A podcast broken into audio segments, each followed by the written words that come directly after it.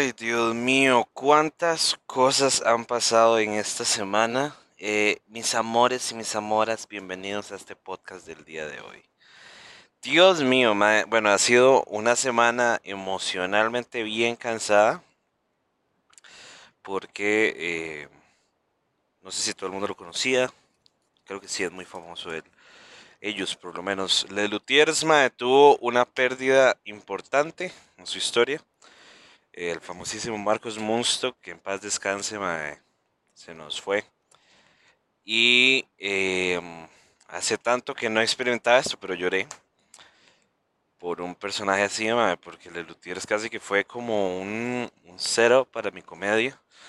Me acuerdo que mis primeros monólogos en séptimo de colegio fueron basados en una estructura de escritura igual que Le Luthiers, y y muy fuerte, mae. el mae, bueno, Marquitos parece que estaba sufriendo una enfermedad desde hace un año.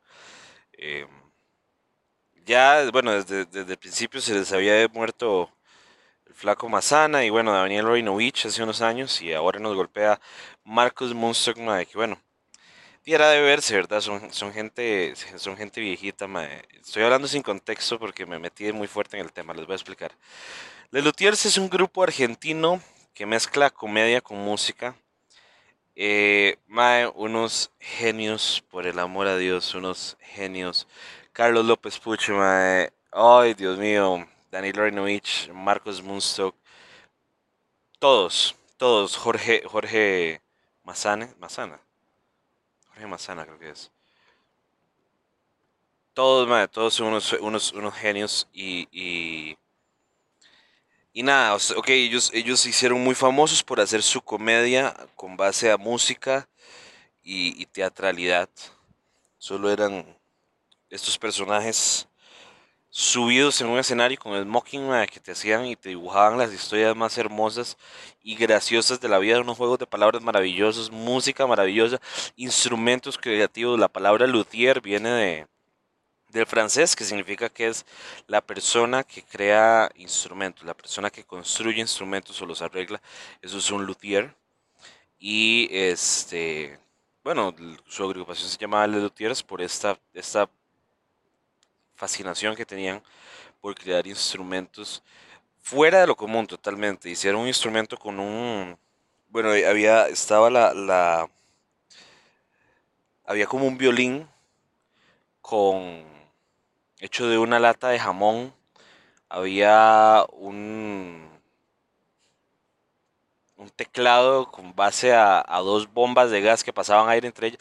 Es una cosa increíble. O sea, si, por favor vayan a verle Lutiers, es una creación. Fueron, han sido un regalo para la humanidad. Eh, toda la gente que los pudimos ver en vivo alguna vez en nuestra vida, creo que nos tenemos que sentir muy felices de haber podido ver esa genialidad cara a cara a los ojos. Eh, y sí, hoy uno de sus miembros, el encargado de los monólogos, la voz de oro de estos, de estos personajes, eh, pues se fue, falleció. Eh, muy triste, muy triste. La verdad, hace poco que no, hace mucho tiempo que no lloraba por un artista que se había muerto. y esta, bueno, me pegó muy duro. Me pegó muy duro, porque fue un personaje con el que crecí toda, fueron personajes con los que crecí toda mi infancia. Eh, y yo creo que es por eso que me he vuelto una persona tan eh, educada, entre comillas. Porque los más, a ver, eran unas estupideces lo que se discutían en sus, en sus, en sus shows. Eran temas tal vez no fuera del, del globo de, pensamiento, pero lo hacían sonar tan culto tan maravilloso. Es que es una maravilla, es una maravilla, es una maravilla. Les Lutiers, por favor, vean los señores y señoras. ¡Wow! ¡Wow, ma! ¡Qué sentimiento me trae esto! Este momento aquí, pero, pero sí, lastimosamente, eh, su monologuista principal, lingüista, orador por perfección, eh, falleció. Ahora sí que ya el negro ya no sabe bailar. Ah, inside joke. Porque, porque sí, pues, pues se fue. Y desde este podcast, humildemente, que solo escuchan como 80 personas, Eh, les envío un abrazo a Les Lutiers, que han sido una maravilla, eh, una genialidad y que en paz descanse Marcos Munstock, porque qué feo nos pegó, qué sorpresa nos pegó. Pero sí. Comencemos con el podcast del día de hoy. Dios mío, comenzamos muy emocionales, perdón. Qué pena, señores, qué pena, madre, pero es que sí fue un artista que pegó para la vida. Em, ya hablamos de otra vara, para no hacer un podcast triste. Em, bueno, ojalá que estén muy bien nuevamente. Quería comenzar el, el podcast dando honor a quien honor merece.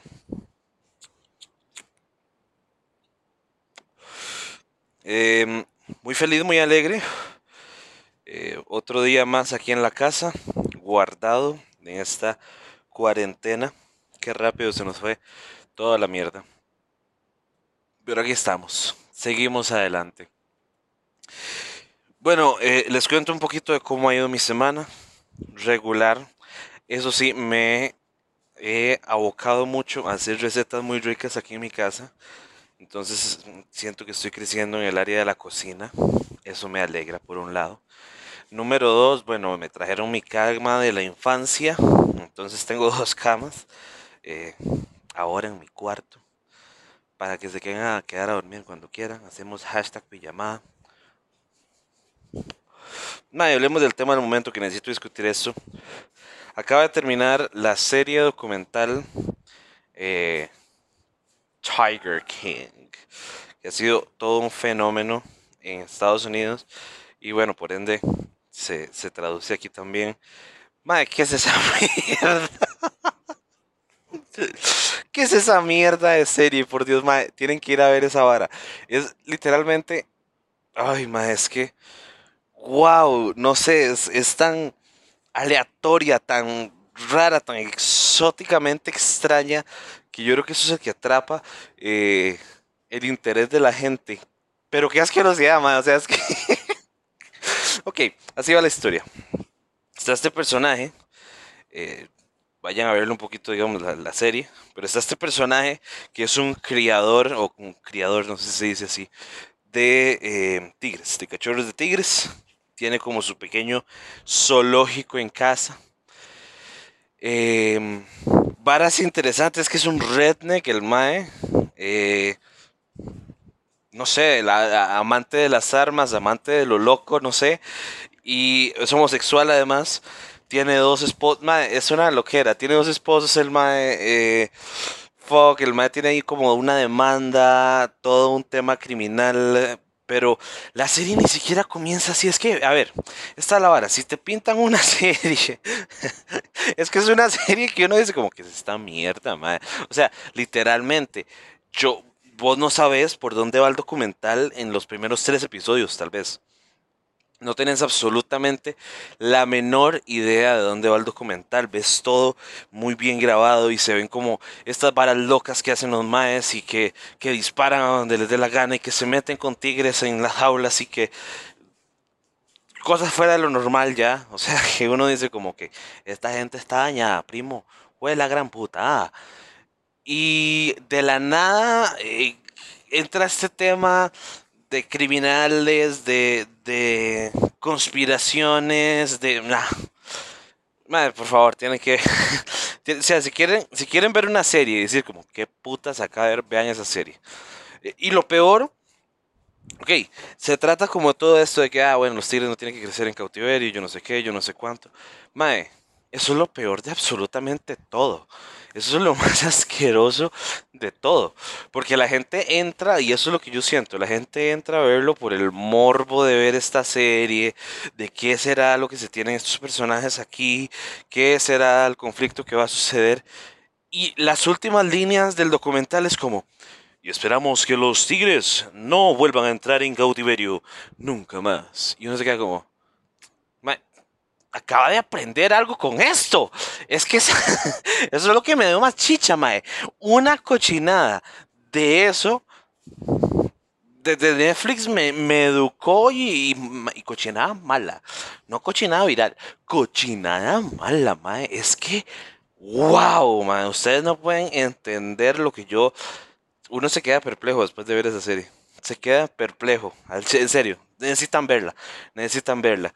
Em, se ve como, como esto, lo que se llama el white trash. White trash son estos gringos que andan siempre como en carreras de NASCAR, tomando cerveza, viven en remolques. Es como eso. Es como la cultura white trash en un especial de Netflix de siete episodios. Así se los pongo.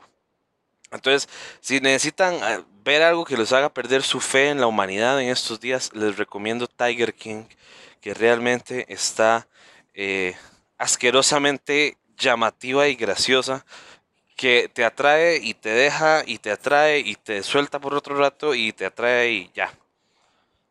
Véanla, por favor, necesitan verla. Bueno, y en otras noticias un poquito menos trascendentales, eh, el 420 sucedió este lunes eh, bajo el dolor. Por fin tenemos un año que termina en 20 y lo tenemos que pasar en cuarentena. Pero todo bien, se disfrutó el 420. Ojalá que ustedes también hayan disfrutado con su orégano en la casa. Y me alegró mucho ver como un poquito la aceptación que está comenzando a tener la gente con respecto al tema de la legalización de la marihuana y de los usos medicinales de la marihuana. Me llamó mucho la atención porque, bueno, eh, no sé si han visto estas sesiones OVNI Sessions, que se las recomiendo, están buenísimas. Eh, esta aplicación OVNI, la de las bicicletas, sacó estos temas, sacó estas, estas, estos videos como mezclando artistas. Entonces, por ejemplo, en el ámbito de la comedia, hoy sale Rodrigo Villalobos con Valesca Porta. Eh, ya tuvieron a Daniel Ugalde y Pablo Montoya. Pusieron a Toledo con Kurt Dyer. Entonces son mezclas que uno se queda como, mm, ¿qué es esta vara? Y salen muy bien. Esto es lo bueno de las Sessions, un poquito separándonos del tema del 420. Esto es lo chido de los Sessions, es sumamente natural. Es un evento sumamente natural que ustedes como, mae, ok, estos artistas realmente no prepararon nada. O sea, están cantando las canciones de unos a los otros, haciendo como sus covers y todo. Pero no lo tienen preparado. No es como estos covers en internet que ves y es como, mae, lo editaron. No, ahí lo que salió, salió y se ve, se ve mucho en el ejemplo este de eh, Kurt Dyer con eh, Toledo. Porque, por ejemplo, bueno, Toledo va y se luce y hace como todas sus cosas, que debo decir, no conocía a Toledo muy bien, o sea, yo no, no, no seguía su carrera hasta que lo vi en este Omnisation a la par de Kurt Dyer, y bueno, muy bien, o sea, el maestro sí tiene como talento. Mami, que ficha. Eh, el maestro tiene mucho talento como para esto. Eh, del rapeo y que hablar rápido y que rimar y, y llevar su ritmo y todo. Em, y vos ves que Kurt Dyer no está para nada eh, cómodo con este tipo de música. O sea, vos lo ves en la cara. El mal podrá decir que está muy feliz y todo, pero vos puedes ver ver en la cara de Kurt Dyer donde está tocando el zarpe de Toledo y el mae no está, no está en su área de expertise. Entonces, eh, esa es como un open mic, es un show que tiene que salir. Eh, que no es, es un show que está programado para no ser perfecto. Em, algo así es estos Omni Sessions y como les digo están muy llamativos.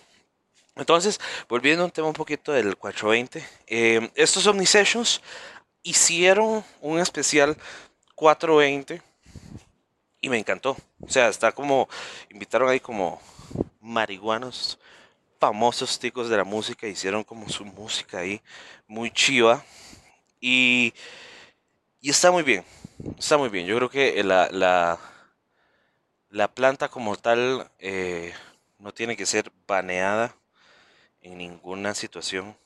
Eh, es parte del derecho de la tierra. Y que la gente lo esté aceptando tanto. Fue muy vacilón. Es que, es que fue muy vacilón. Porque, bueno, vos veías en, sus, en los TikToks, que ahora está como muy en boga, en Instagram y todo. La gente lo publica ya sin miedo. ¿Me entendés? Hace, hace unos, ¿qué? Fucking 20, 30 años alguien hablaba de la marihuana en público y no, no era algo llamativo, no era, no era algo que se aceptara, que se abrazara muy bien, no era un tema que se quería que seguir conversando, no era una situación donde la gente quisiera seguir apoyando la conversación, era algo que decía como, uy, marihuana, cortemos esto. Esto es del diablo, ¿ah? Y no, no es lo que está sucediendo ahora. No sé si será descaro. Opinen ustedes en esto, pero no sé si catalogarlo como descaro, pero muy bien. O sea,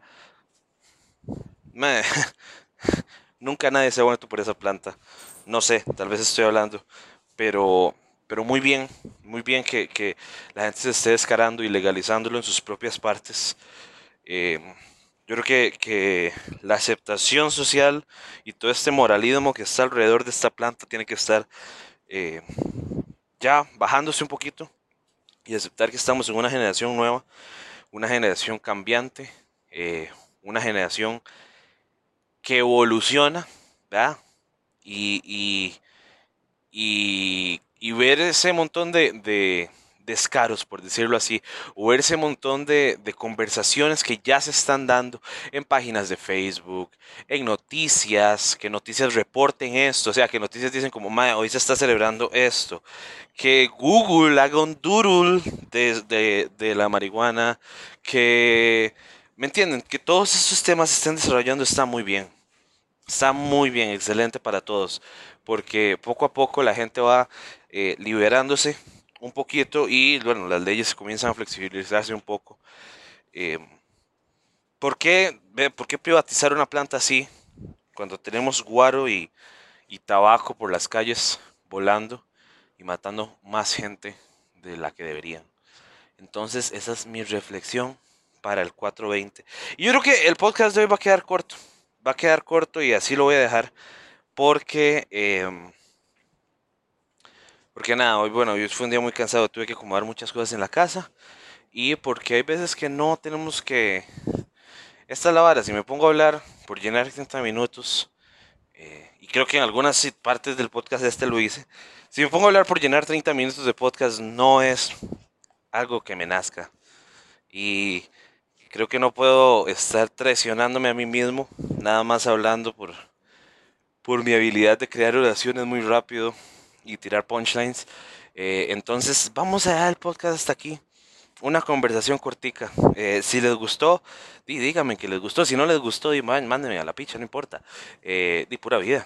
Y se cuidan todos. Y hasta luego. Y feliz Navidad. Y manténganse en la casa. Y pura vida.